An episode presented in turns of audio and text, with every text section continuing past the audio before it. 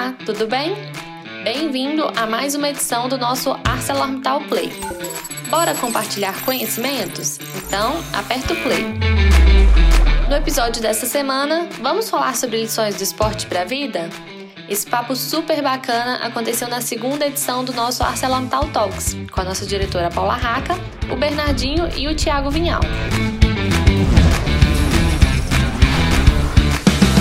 Então você estava com a missão aí, um propósito de vida, uma paixão que começa na escola, né? É. E aí eu queria, Bernardo, você tem uma experiência super bacana, seu instituto compartilhar, e você forma milhares aí de jovens. Qual que é a importância do esporte na educação, né? No momento escolar, numa faixa aí da, da criança, como é que você vê esse impacto do esporte na educação? Temos aqui um exemplo vivo, né? Quer dizer, e real, né?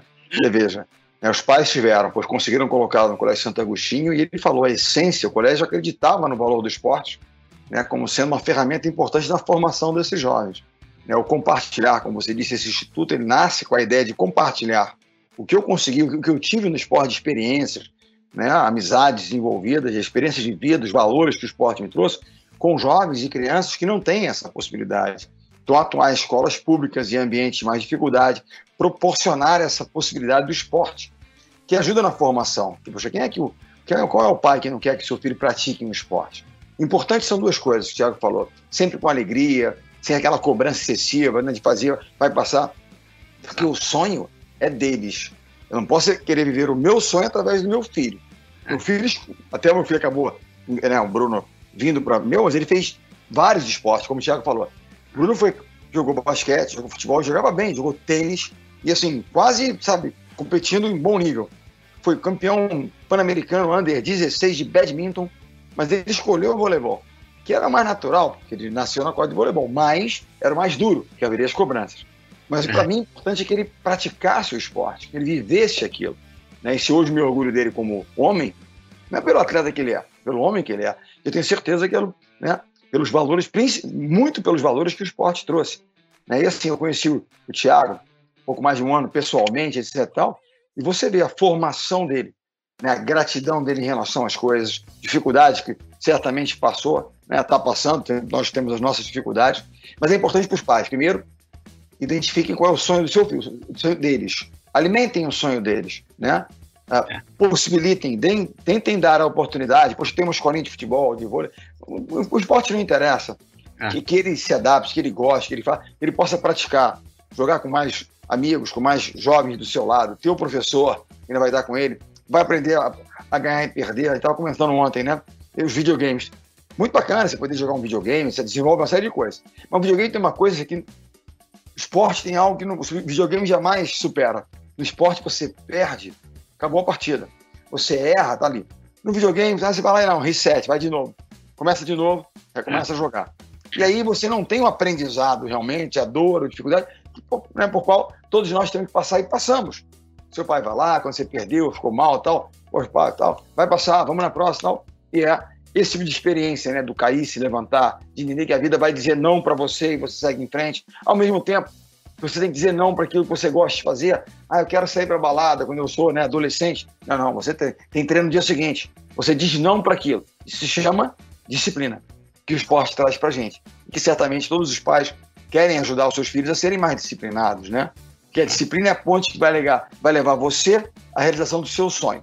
Essa é a melhor definição de disciplina. Ou seja, né, Bernardo, o esporte contribui não só para o, o, a criança se tornar um esportista, deixa valores, deixa disciplina, ensinamentos para o resto da vida, independente se vai ser né, um, um, jogador, um atleta profissional, né?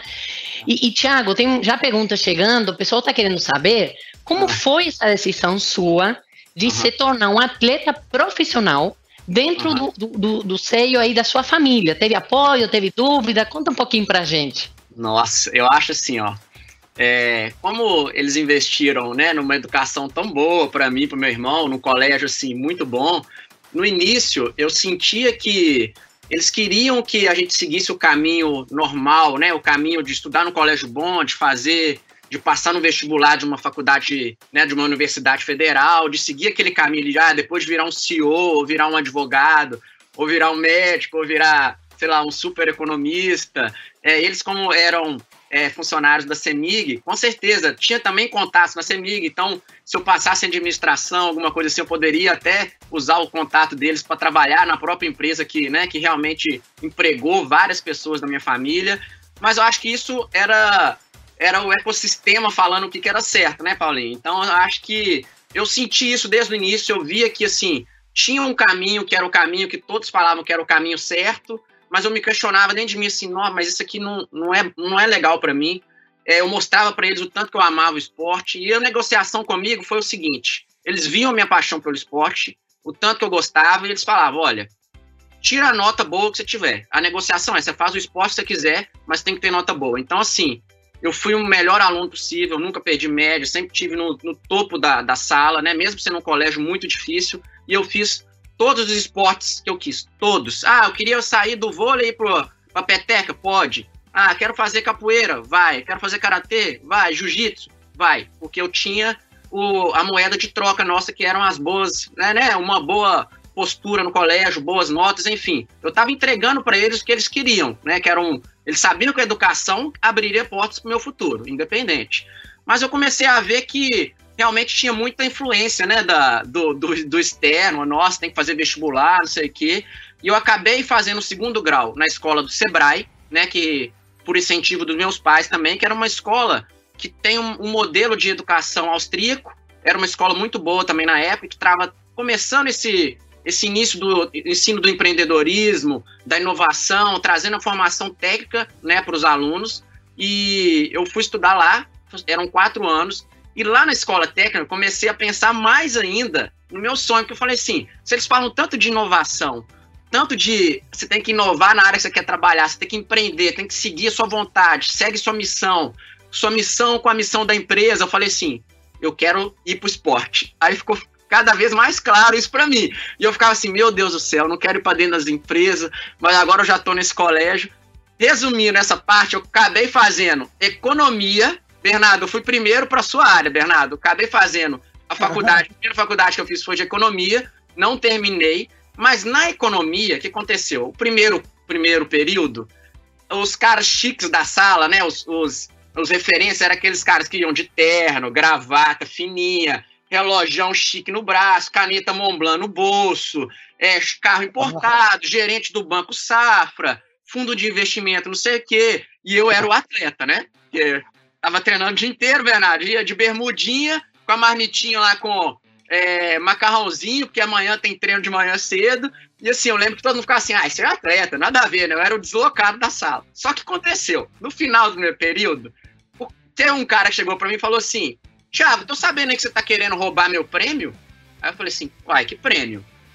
É, o melhor aluno da sala ganha a bolsa da faculdade e ganha o dinheiro de volta. Esse prêmio é meu, tá? Só pra te falar, só pra te avisar. Esse cara já tinha feito matemática, e aí o cara, pô, aí mexeu comigo, né, Bernardo? Pra competir, e bom uhum. aluno, nota, aí não. E aí aconteceu, acabei sendo o primeiro aluno da sala, né? Ganhei bolsa na faculdade, ganhei o dinheiro de volta, mas a questão toda foi o seguinte: no segundo período a referência mudou. Os caras que eram os caras chiques e tal, né? Os, todo mundo queria perguntar as coisas para eles, acabou, virou para mim, porque ah, foi o melhor aluno da sala. Uai, vamos conversar com o atleta então. Só que a galera vinha conversar comigo sobre o quê? Ah, Thiago, como é que eu faço para começar a correr? Aí eu falava, pô, compra um tênis, velho. Você tem condição boa aí e tal no banco, sai do banco, vai pra praça, compra um tênis, roupa confortável, começa a caminhar. Aí chegava um outro, Thiago, como é que eu faço para emagrecer? Eu falei, pai, come menos, vou treinar um pouquinho mais.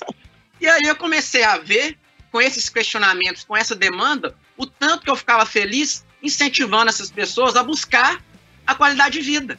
E eu falava tão natural, porque era o que eu realmente amo, que era atividade física, que eu sabia o benefício que dava para mim, eu sabia que a pessoa ia se transformar depois de adquirir o hábito da atividade física, eu falei assim: não, eu tô no lugar errado. Infelizmente, mas felizmente, cheguei em casa, né, tive que apresentar, ser real, apresentar minha verdade para meus pais, mesmo sendo um pouquinho contra assim, o que a gente queria, né, o que eles queriam na verdade, mas totalmente a favor do, do que eu queria, do meu sonho mesmo falei com eles, eu lembro exatamente da, da, da, resposta da minha mãe, com aquela lucidez dela de mãe, né? Que então vai, meu filho, vai ser feliz, vai seguir seu sonho. E é isso aí, tamo junto. Então acho que é. foi um empurrão da minha mãe, assim, empurrando o passarinho para voar, né?